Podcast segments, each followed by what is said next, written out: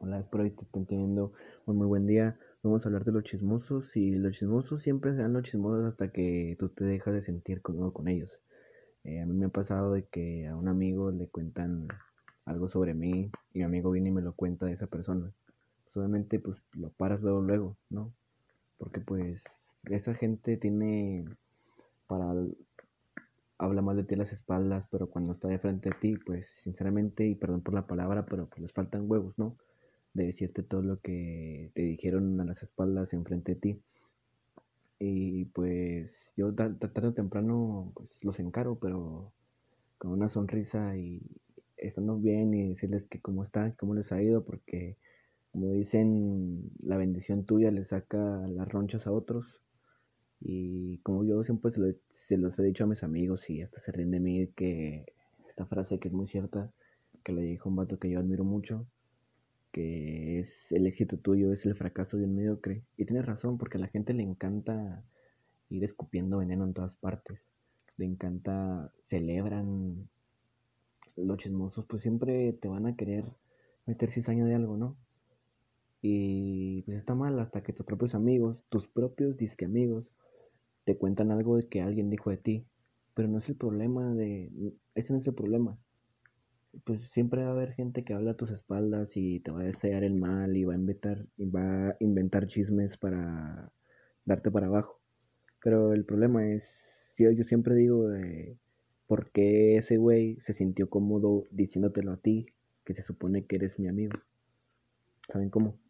Y pues sí, o sea, muchas veces los chismosos siempre se van a inventar cosas de ti para hacerte quedar mal, hasta los propios amigos, de que ahí enfrente de una niña que te gusta dicen que este es bien cobarde y este hizo esto, o sea, te hacen quedar mal. Y pues tarde o temprano pues, los encaras, como ya les dije, pero los encaras con una sonrisa.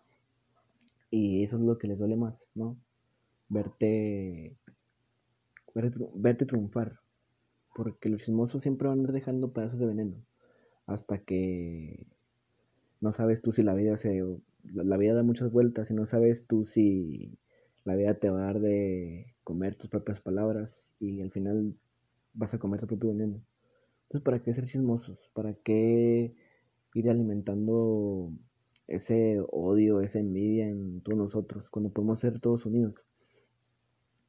Pero pues así, nos, así son. Esas personas, pues lamentablemente hay muchas más que personas buenas hay mucho más personas que te quieren dejar quedar mal enfrente de un grupo eh, y pues eso no está bien, no está, no está chido.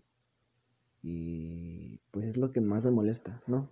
Que hay gente, no sé por qué hace eso la gente, o sea, ¿qué les trae de bueno? O sea, quedar bien enfrente de un grupo, quedar bien enfrente de una niña, humillarte en sí, decir cosas que ni el caso y cuando están enfrente de ti te saludan como si nada. O sea, eso es una gente hipócrita. Pero bueno, pues ¿qué se le, qué se le puede hacer?